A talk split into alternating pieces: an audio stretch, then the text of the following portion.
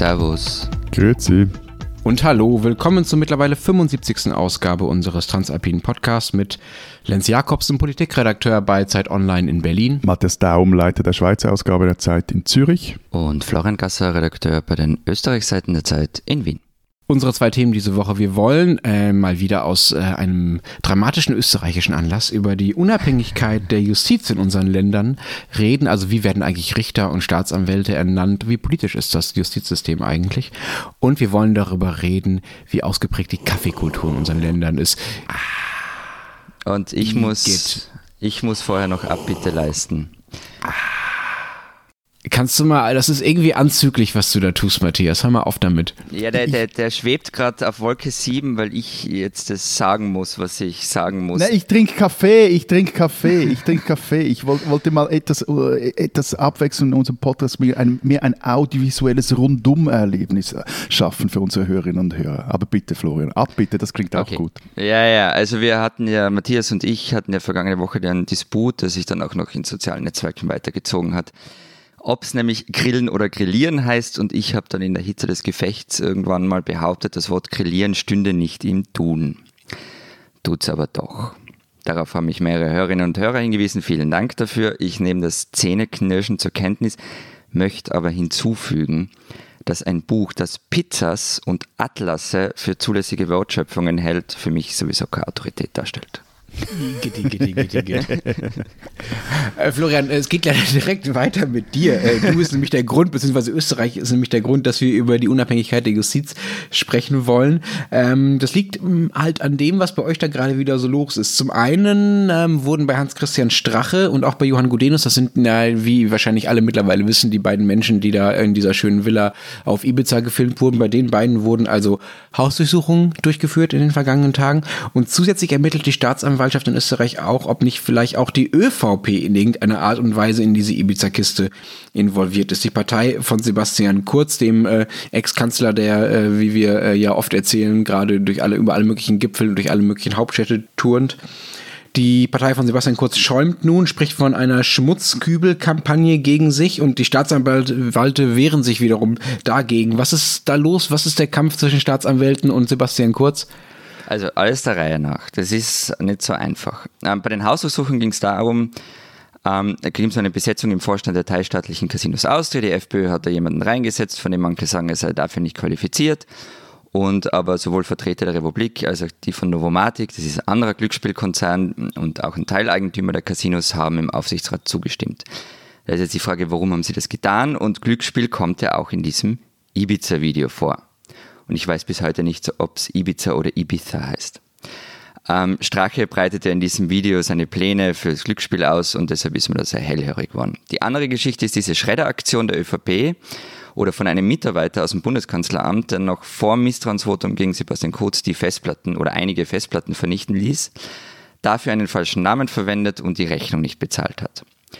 Ähm, da wurde ja nun durch Anfragebeantwortung des Justizministeriums bekannt, dass die Wirtschafts- und Korruptionsstaatsanwaltschaft einen Zusammenhang zwischen dem Ibiza-Video und dem Schreddern vermutet. Das heißt nur überhaupt nichts, aber es passt der ÖVP in den Kram. Denn die, also es passt ihr nicht in den Kram, muss man sagen, denn die ist ja pedantisch darauf bedacht, dass sie mit dieser ganzen Ibiza-Sache nichts zu tun hat, also wirklich gar nichts. Und deshalb schimpft sie nun gegen Justiz und meint, es sei eine Schmutzkübelkampagne und tut damit so, als wären Staatsanwälte Teil des Wahlkampfs. So, das ist die stark verkürzte und sehr lückenreiche Reader's Digest Version, womit wir uns hier beschäftigen. Und die wichtigste Schlagzeile möchte ich euch auch nicht vorenthalten. Ähm, das war nämlich ein Zitat von Heinz-Christian Strache, ähm, das der Boulevard natürlich gleich am Titel hatte, nämlich Ich war nackt, als die Polizei kam. Ja. Ich fand ja dieses Bild in diesem viel zu engen weißen T-Shirt von ihm aus Ibiza aus dem Video schon ziemlich hart. Jetzt danke jetzt für das Bild mit dem nackten Strache. Ge geht, geht das wieder weg, dieses Bild? Nein. Na gut, also eben, also danke für nichts. Also, dieser Füdli-Blutte HC wird uns jetzt bis ans Ende unserer Tage vor dem inneren Auge verfolgen. Aber die Frage, die, also die, die jetzt sich stellt, warum steigen die jetzt die, die Staatsanwälte auf die Barrikaden, wieso wehren die sich jetzt? Ich habe das noch nicht richtig naja, verstanden. Weil sie, weil, sie, weil sie unabhängig sein wollen und nicht mehr dem Vor Vorwurf ausgesetzt, ähm, dass sie aus parteipolitischen Gründen ermitteln würden, so wie es jetzt eben passiert durch Sebastian Kurz und durch seine Partei. Also immerhin. Aber wie kommt er überhaupt auf diese Idee, dass Staatsanwälte von der Partei oder von Parteien oder von Politikern irgendwelche UKAs entgegennehmen würden? Ja, insbesondere, weil in dem Fall, Entschuldigung, insbesondere, weil in mhm. dem Fall ja die, die Politiker, also die Justizminister, also die, die, die ähm, Vorgesetzten der Staatsanwälte, ja gar keine Parteipolitiker sind. Ihr habt doch gerade diese lustige Expertenregierung, wo angeblich alle unparteiisch sind. Genau, also ich meine, grundsätzlich den Vorwurf kannst du nur geben, weil Staatsanwälte weisungsgebunden sind, also dem Justizminister bei uns unterstehen. Die Justizminister, also in dem Fall klar Expertenregierung, aber Justizminister waren nie völlig parteilos. Also die haben immer schon eine Parteinähe gehabt. Ähm, und auch die Expertenregierung jetzt, da kann man ja die einzelnen Minister schon zuordnen, also wir sind keine Parteigänger, ähm, aber man kann sie so ein bisschen zuordnen oft. Und es, den Vorwurf, dass bestimmte Ermittlungen aus parteipolitischen Motiven stattfinden, gab es immer schon. Das ist überhaupt nicht neu. Und das Problem ist, dass das österreichische Strafsystem mit dem Weisungsrecht, das endet halt beim Justizminister, eigentlich in Wahrheit nicht mehr mit den modernen rechtsstaatlichen Standards vereinbar ist. Also ohne, dass ich da jetzt selbst Experte bin, aber mir haben zum Beispiel Richter erzählt, dass mit diesem System es nicht leicht hätte, der EU beitreten zu können. Also wir sind da halt in den 90er irgendwie nur durchgerutscht. Und an der Spitze der Staatsanwälte stehen im Ausland in der Regel ja unabhängige Generalstaatsanwälte. Also die werden zum Beispiel vom Parlament gewählt, idealerweise für einen recht langen Zeitraum. Das österreichische System bedeutet aber, dass jeder heikle Akt der Staatsanwaltschaft letztlich vom Justizministerium genehmigt oder, oder abgelehnt werden muss. Das ist aber ehrlich gesagt in Deutschland jetzt auch nicht viel anders. Ne? Also ähm, auch das, was du erwähnt hast darüber, dass die Richter dir erzählt haben, dass Österreich heute gar nicht mehr so eine gute Chance hätten, in die EU zu kommen, was diese Unabhängigkeit der Justiz angeht. Das ist in Deutschland ähnlich. Also es gibt ein Gutachten vom Europarat, äh, das sagt, äh, dass die Unabhängigkeit nicht gut gewährleistet ist und dass, wenn Deutschland nicht äh, die EU mitgegründet hätte, sie wahrscheinlich Probleme hätte, reinzukommen. ja, tatsächlich, ja. Also wir mussten uns halt nie bewerben. Also auch hier ist es so, dass die Vorgesetzten den Staatsanwälten in die Einzelfälle tatsächlich auch reinregieren können und äh, die Staatsanwälte weisungsgebunden sind. Also letztlich äh, den Justizministern der jeweiligen aber, aber, Ländern. Allerdings, ja?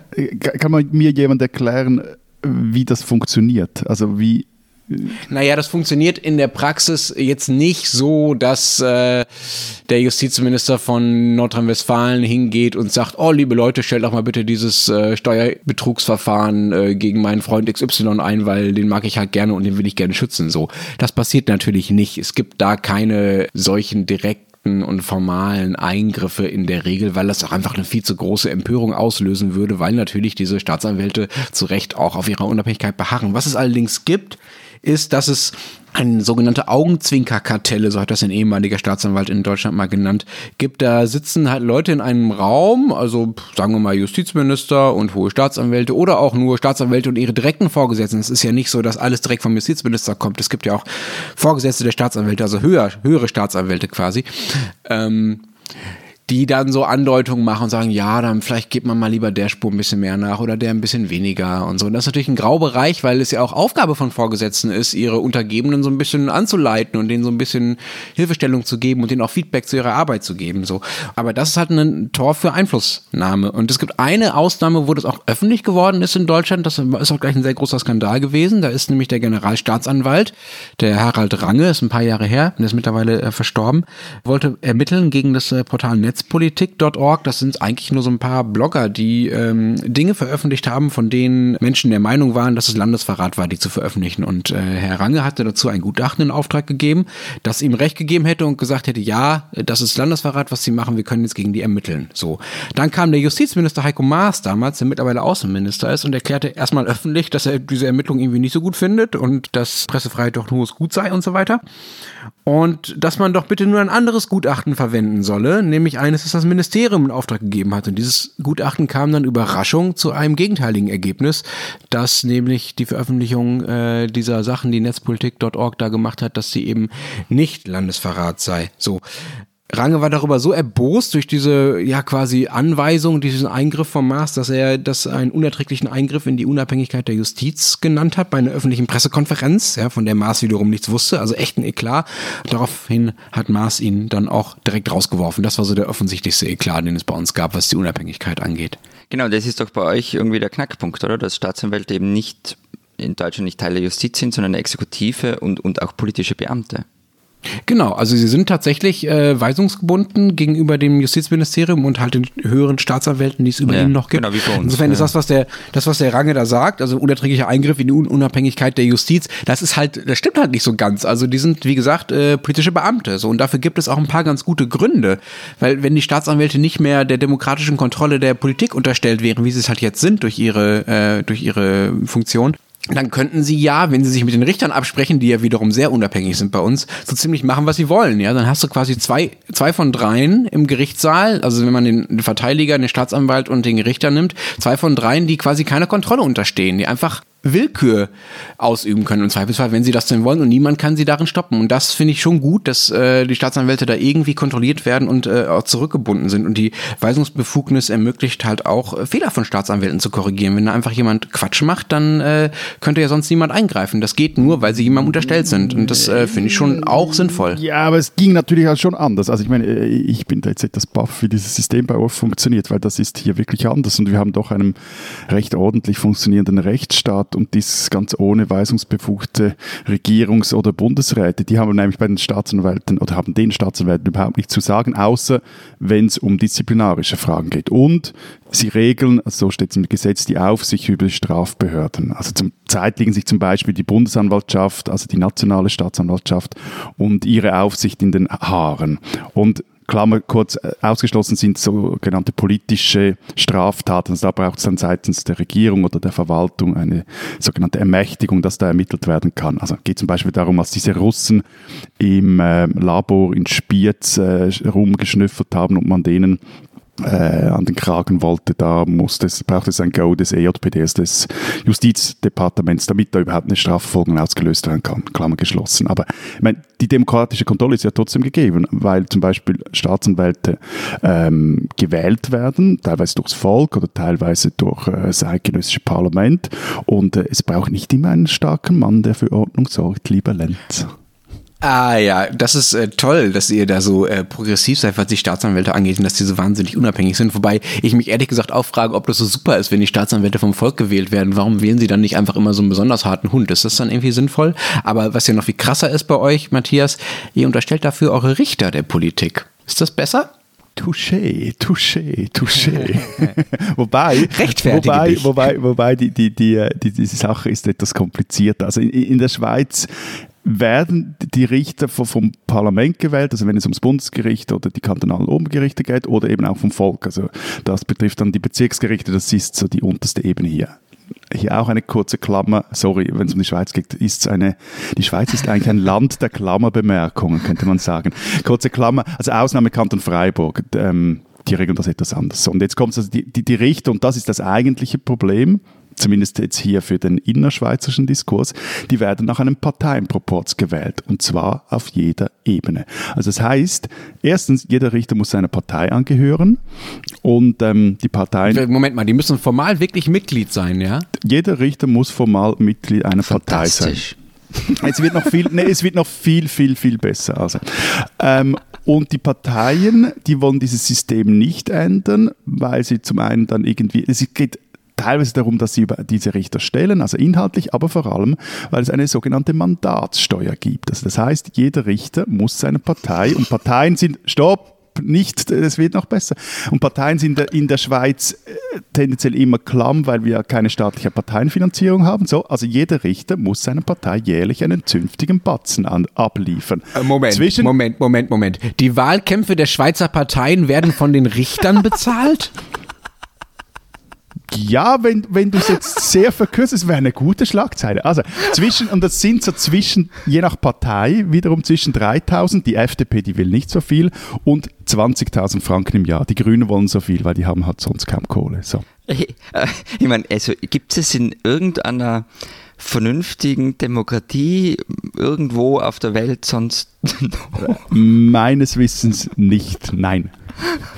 Okay, also ich habe das Gefühl, wir finden uns gerade in einer langen Version von Die Spinnen, die Schweizer wieder, ehrlich gesagt. Weil, äh, also, äh, das ist so irre. Weiß man irgendwas darüber, was das für einen Einfluss auf die, auf die Entscheidung der Gerichte hat? Ich meine, das muss doch eigentlich die Justiz korrumpieren, wenn die alle Richter Parteimitglieder sein müssen und dann noch die Parteien bezahlen. Ja, du, du hast natürlich, also das ist ja ein Parteienproport, das kannst du sagen, es ist dann alles wieder etwas plus minus ausgeglichen. So, und es gibt das Argument, dass man sagt, hey, wenn jeder Richter quasi einer Partei zugehört, also wie eine, eine Etikette dran hat, dann weiß man auch, mit wem man zu tun hat. Also man weiß dann, wenn man irgendwie äh, irgendeinen Scheiß gebaut hat und vor Bezirksgericht landet und da einem Hardliner gegenüber sitzt oder eher einem äh, anders ausgerichteten Richter das, also das erwartet. So, aber eben, vor allem aber den, den, den äh, mal erstmals es vom Einfluss darauf, wer überhaupt auf den Richterbänken sitzt. Also dieses System heißt, dass eigentlich nicht die geeignetsten Damen und Herren dort reinfinden, sondern jene, die eben einer der wählerstärksten Parteien im Land gelebt sind.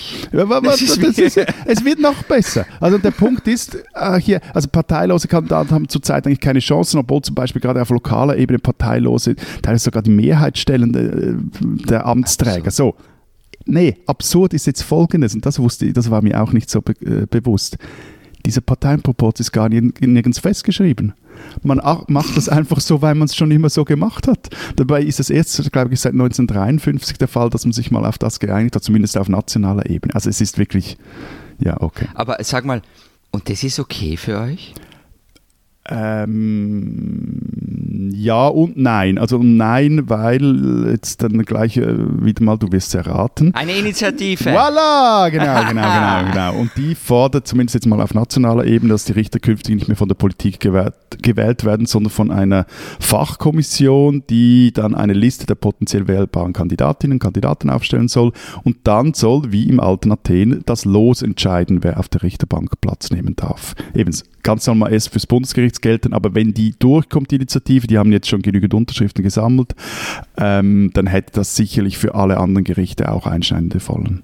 Hm, und wer sitzt dann in dieser Fachkommission? Weil sowas ähnliches gibt es äh, in Deutschland äh, auch schon. Das sind äh, so diese Berufungskommissionen für Richter. Und da sitzen dann haufenweise Abgeordnete zum Beispiel drin, äh, was dann wiederum dazu führt, dass es auch in Deutschland den Vorwurf gibt, dass äh, die Richterernennungen eigentlich äh, parteipolitisch sind. Ne? Weil dann die, was weiß ich, irgendwelche Abgeordneten im Bayerischen Landtag gleichzeitig in diesen Richterauswahlkommissionen sitzen und dann halt entscheiden, wer da, wer da die richt wichtigen Richterposten kriegt. Also insofern bei allem, die spinnen die Schweizer. Ne? So, es gibt diese Diskussion darum, wie unabhängig die Justiz und wie unabhängig die Richter in, äh, in Justizsystemen sind, gibt es in Deutschland auch, ja. Ja, also, und was interessant ist, die Frage irgendwie eben, ist ja dann kommt so die Initiative durch oder wird das ein Thema? Das, das wurde wirklich auch in den vergangenen Wochen bei uns eher ein Thema, weil noch auf die Frage von dir zurück, Lenz, zu kommen, ähm, kürzlich ein SVP-Bundesrichter nicht so entschieden hat, wie es seiner Partei genehm ist, ging um eine europapolitische Frage und dann die den wirklich zum, zum Abschuss freigeben wollten. Und das sorgte dann doch äh, zumindest in justiznahen und Juristenkreisen für einige Empörung. Also es zeigt auch, dass dieses System wirklich auch Probleme birgt. Freunde der Blasmusik, ich habe mir gedacht, wenn wir über dieses Thema reden, dann, dann könnten wir Österreicher was von euch beiden lernen und wir würden erfahren, wie rückständig wir da sind und wie es besser funktionieren könnte. Aber hey, es ist bei euch um nichts besser. Ich weiß jetzt nicht genau, ob mich das panisch machen soll oder einfach beruhigen. Drei Bananenrepubliken mit hohen Bergen.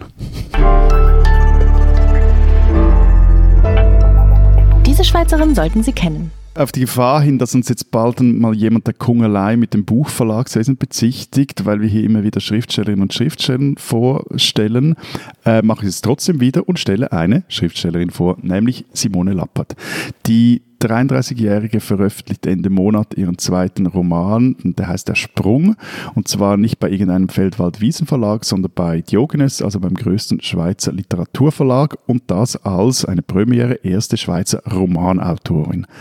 Aber genug der Superlative. Lappert ist mit Der Sprung ein richtig gutes Buch gelungen. Das sage jetzt nicht ich, sondern das sagt unsere Autorin Ann-Sophie Scholl, die Lappert für die aktuelle Ausgabe der Zeit Schweiz porträtiert hat. Lappert erzählt in ihrem Buch die Geschichte einer jungen Frau, die auf einem Dach steht und droht herunterzuspringen. Das Ganze basiert auf einer wahren Begebenheit, aber Lappert spinnt in der Fiktion die Geschichte immer weiter und macht quasi aus einer Polizeimeldung das Panorama einer Kleinstadt. Simone Lappert, eine Schweizerin, die man lesen sollte.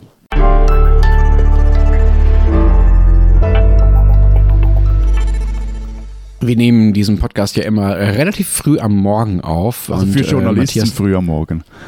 Ja, genau. Also so irgendwann zwischen 8 und 11.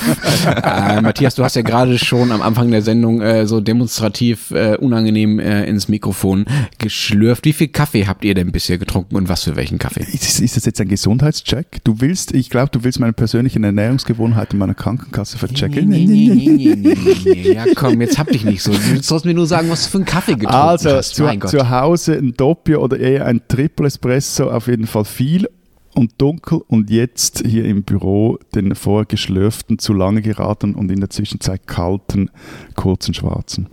Ich lobe mir ja eine Stadt mit ähm, staatlicher Krankenversicherung, deshalb ist mir das wurscht, was ihr meiner Versicherung meldet. Ähm, ich habe gerade vor allem einen zweiten Espresso getrunken. Ich äh, trinke auch äh, Espresso vor allen Dingen aus so einer elektronischen Espresso-Kanne, also diese klassischen, aber dann in elektrisch, damit die nicht so leicht verbrennen. Und dazu ein sehr, sehr großer Haufen Milchschaum aus einem äh, beste Anschaffung des vergangenen Jahres elektronischen Milchaufschäumer. Dazu daneben oder auf dem Espresso schon? Äh, genau, Kaffee an Milchschaum. Nein, äh, das ist schon, das ist schon im gleichen Becher.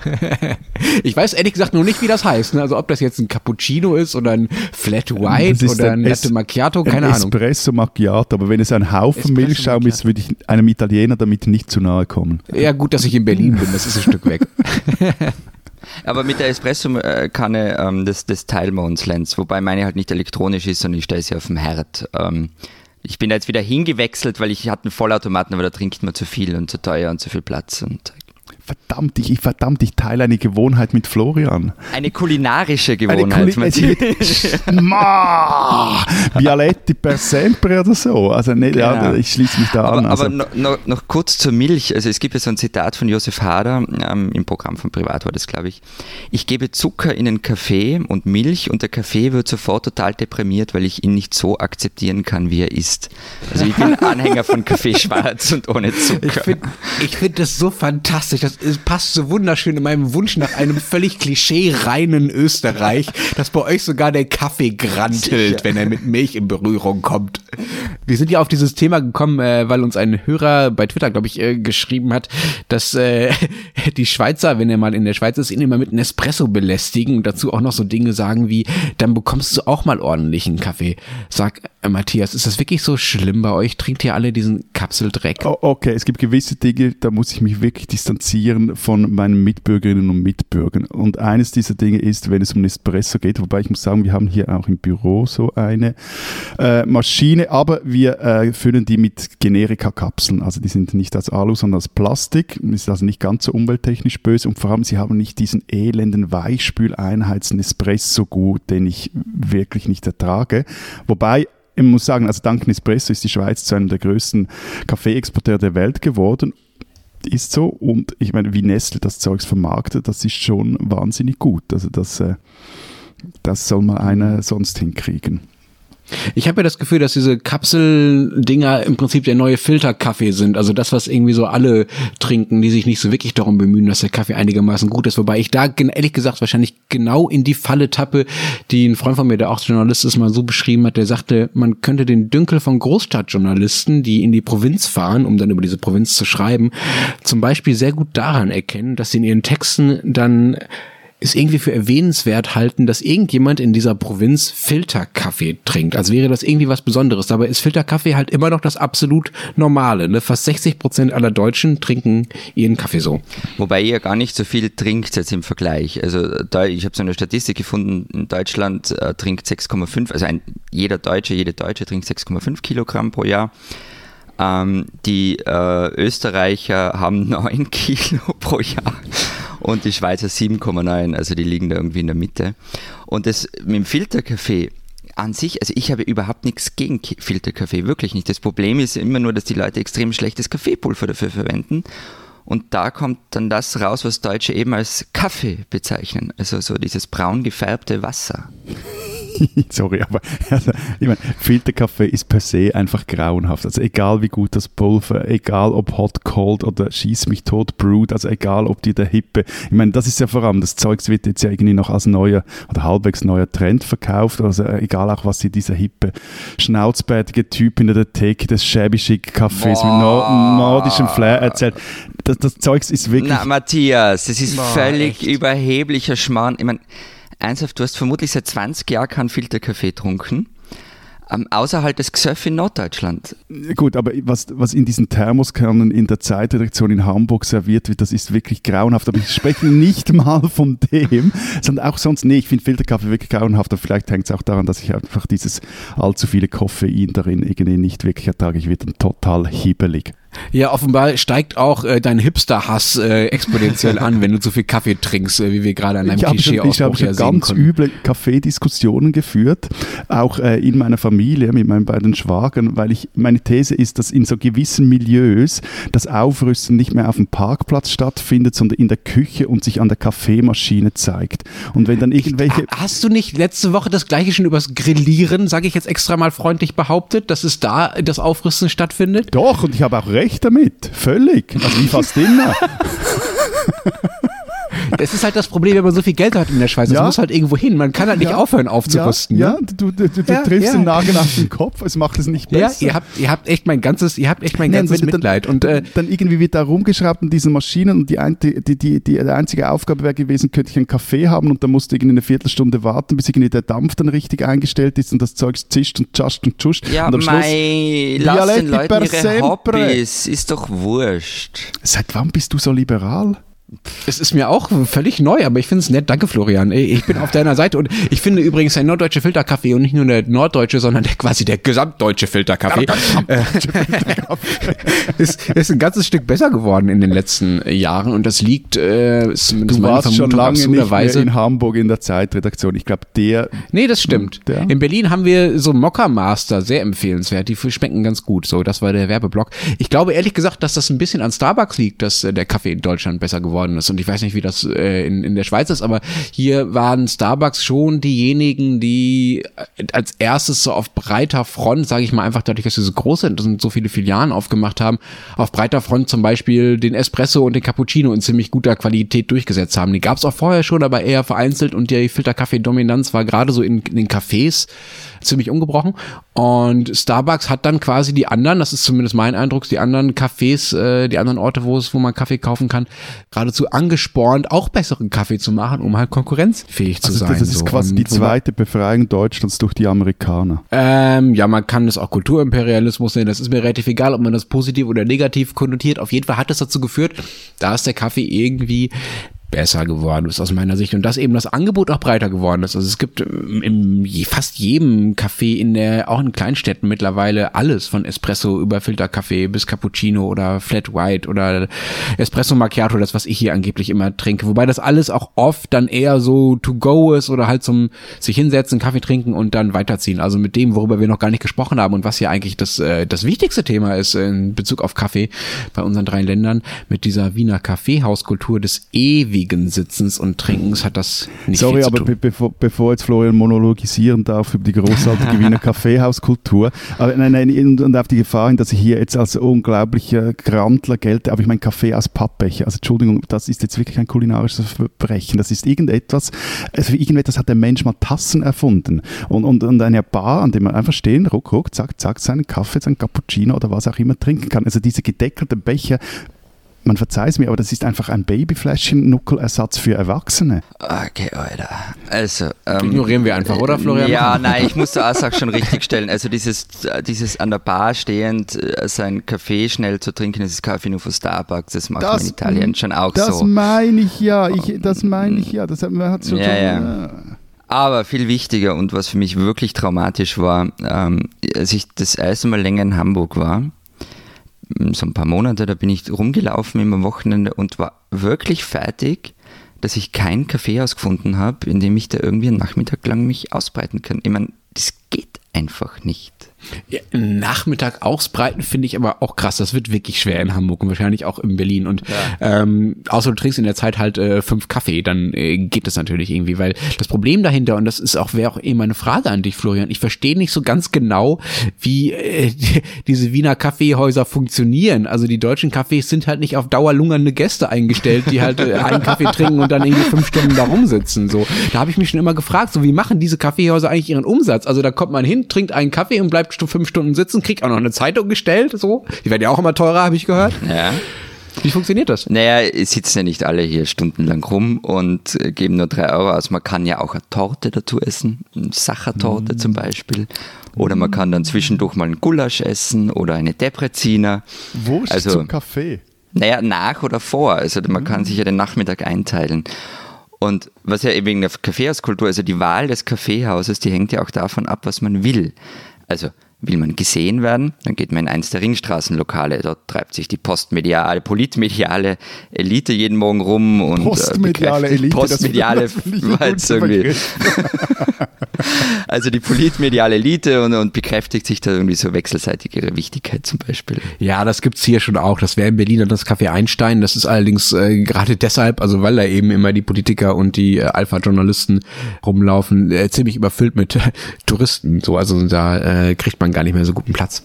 In Zürich war das vielleicht mal das Odeon, aber das ist jetzt wirklich auch schon Jahrzehnte her. Heute ist halt alles sehr nach Szenen aufgeteilt und äh, ja auch in einem Café, sagen wir mal dem Sprüngli, das vielleicht noch so ein etwas eine, ein groß Weltstadt-Flair-Image hat, also da lungerst du auch nicht nachmittagelang rum. Wobei, also das wirklich Schöne an, an der Wiener Kaffeehauskultur ist ja ähm, die, die Geschichten, die sich dort immer schon abgespielt haben. Also das, also das sind ja tragische Sachen und schöne Sachen und was weiß ich, was passiert ist. Wir könnten irgendwie gleich eine Podcast-Serie draus machen. Also meine Lieblingsepisode, muss ich euch jetzt erzählen. Ähm, das war am letzten Abend im Café Grinsteidl, ich glaube 1897, bin mir jetzt gar nicht sicher. Ähm, also im Café Grinsteidl waren immer die ganzen Literaten, die Wiener Literatur. Und es war der letzte Abend, bevor sie zusperren. Ähm, und Karl Kraus kam rein und der hat gerade in seiner Fackel einen Text über die Wiener Literaten geschrieben und sie total verrissen und wurde dann von Felix Salten verdroschen. So, also richtig. Felix Salten, der Autor von Bambi, naja, geohrfeigt steht, aber wahrscheinlich ist es Euphemismus. Es gibt leider keine äh, Handyaufnahmen davon. Und wer auch dort war, war Arthur Schnitzler. Natürlich. Und er hat dann in seinem Tagebuch geschrieben, dass das allseits freudig begrüßt wurde. Äh, es waren ja nicht nur äh, diese netten äh, und äh, schlagfertigen äh, Literaten in diesen Wiener Kaffeehäusern, sondern zur gleichen Zeit, also es ist ja schon, wenn ich, wenn äh, ich das richtig rate jetzt, auch die mhm. Hochzeit der Wiener Kaffeehäuser gewesen, also so Anfang des vergangenen Jahrhunderts, waren ja auch noch äh, ein paar andere relativ wichtige Leute da in Wien zu der Zeit, ne? So Hitler, Stalin, Trotzki, Tito, diese netten Leute, die haben dann äh, daneben angesessen und sich angeguckt, wie äh, sich die Literaten verdreschen, ja? Also äh, Tito war, war Jugendlicher, also in Wien war. Und bei Hitler und Stalin bin ich mir nicht so sicher. Es, es gibt so Leute, die sagen, sie waren auch im Café Zentral. Also das war so ein, die, die Literaten sind ja dann vom Grinsteidl umgezogen ins Café Zentral. Ähm, aber wer dort sicher ständig rumhockte, war Trotzki und zwar im Schachraum. Und also Trotzki ist damals noch Bronstein und er saß also rum, spielte Schach, hat Pläne geschmiedet und da gibt es dann auch eine schöne Episode, als nämlich 1917 die Nachrichten von der Revolution in Russland in Wien eintrudelten, soll ein österreichischer Politiker gerufen haben, Geh bitte, wir sollen schon eine Revolution machen in Russland? Vielleicht der Herr Bronstein aus dem Café Zentral? Aber spielt denn das Kaffeehaus jetzt in Wien wirklich noch eine Rolle oder ist das einfach äh, Geschichte und schöne Episoden von früher? Ähm, ja, du hast schon ein bisschen recht. Also die Kaffeehauskultur lebt natürlich eben von, von der Geschichte und diesen Anekdoten, die ich halt jetzt auch erzählt habe, wo es ganz viele gibt. Und ich muss gestehen, ich mag das ja auch. Also ich sitze schon ganz gerne im früheren Stammlokal von Thomas Bernhard oder was weiß ich, auf der Couch, auf der Helmut Qualtinger saß. Ähm, es gibt auch Kaffeehäuser, die schon besungen wurden. Also von, das berühmteste Lied ist von Georg Danzer zum Beispiel. Da heißt es Jö, schau, so a Sau, Jesus na, was macht er noch da? Im Havelka. Also Havelka ist ja ganz berühmt. Ihr, ihr, seid immer blut, ihr seid immer nackt. Strache ist nackt, ja. im Kaffeehaus ist nackt. Was ist los mit euch? Entschuldigung. Ähm, und also man sieht, aber, man, aber also es ist schon so, dass man im Kaffeehaus auch heute noch gern und oft und lang sitzt, also um gesehen zu werden, wie vorher gesagt, ähm, auch weil es irgendwie eine schöne Atmosphäre hat. Man rührt da stundenlang in einem Verlängerten rum liest Zeitungen, beobachtet andere Leute und zerreißt sich das Maul über sie. Oder wie es der frühere Wiener Bürgermeister Michael Häupelmann gesagt hat, die Dreifaltigkeit Kaffeehaus, Beisel, Heuriger habe Wien schon viel Ungemach und Psychiaterbesuche erspart. Draußen sitzen, einen Kaffee genießen, Leute ausrichten, das gehört dazu. Leute ausrichten ist ein großartiger Ausdruck. Schon, ja. aber, aber nur das, etwas noch, äh, eine Frage noch klären. Gut ist ja der Kaffee in Wien nicht. Man geht ja auch nicht wegen des Kaffees dorthin, sondern trotz des Kaffees.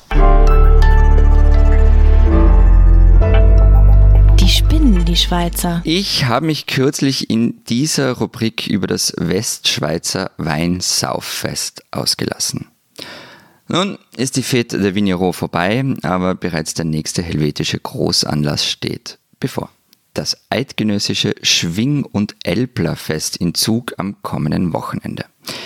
Was die Eidgenossen da genau treiben, habe ich noch immer nicht wirklich verstanden. Schwingen, Hornussen und Steinstoßen, was es alles ist, keine Ahnung. Ist mir auch egal. Mir imponiert, was die da in Zug für einen gigantischen Aufwand betreiben, um ein paar stämmigen Männern natürlich nur ähm, zuzuschauen, die sich gegenseitig ins Sägemehl werfen. Zum Beispiel haben die eine Arena mit 56.000 Plätzen aus dem Boden gestampft, nur für diesen Anlass. Und der Sieger erhält einen Muni, einen Stier namens Colin. Entschuldigung, darf ich kurz? Tut mir bitte nicht diese Festfreude mit den Ticketpreisen oder nee, was das hatten, wir, das, das, hatten wir ja schon mal, also keine Angst. Aber ja. du kriegst als Normalsterblich eigentlich gar keine Tickets für dieses Fest. Weil in das ist eine VIP-Veranstaltung. In, in den Vorverkauf gingen gerade mal 3000 Billette, alle anderen waren für irgendeine Gruppe mit irgendeinem Vorverkaufsrecht ausgestattet. Ich wollte mich jetzt eigentlich über was anderes lustig machen, aber es ist echt nicht leicht. Ihr seid des Wahnsinns, liebe Schweizer.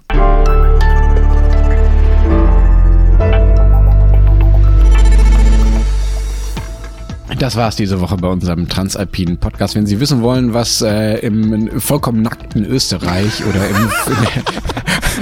vollkommen ähm, auf äh, Aufrüstung ausgelegten äh, Schweiz sonst noch los ist, dann lesen Sie doch die Schweiz und Österreich Ausgaben digital oder gedruckt derzeit. Was habt ihr diese Woche so vorbereitet? Also wir machen kein Centerfold mit irgendeinem unserer Politiker, sondern wir machen eine, wir haben eine große Geschichte, der wir recherchiert haben, nicht wie es dem Schweizer Wald geht, sondern äh, was eigentlich jetzt zurzeit getan wird, dass dem auch in 50 oder 100 Jahren noch gut geht. Wir waren in den Bäumen und haben uns da umgeschaut, beziehungsweise mit äh, Förstern gesprochen, mit Forstingenieuren gesprochen etc. Und bei uns gibt es ein Porträt über den vermutlich ältesten Fußball-Ultra Österreichs, die 92-jährige Elfriede List, die seit 50 Jahren den Wiener Sportclub anfeuert und schon mal auch die eigenen Fans beschimpft, wenn die nicht so tun, wie sie will. Und wenn Sie wissen wollen, was in Deutschland so los ist, lesen Sie den Rest der gedruckten Zeit oder lesen Sie natürlich Zeit Online. Wir hören uns nächste Woche wieder. Bis dahin trinken wir noch 23 Kaffee und pöbeln ein bisschen rum. Bis dahin sagen wir auch Papa. Adieu. Und tschüss.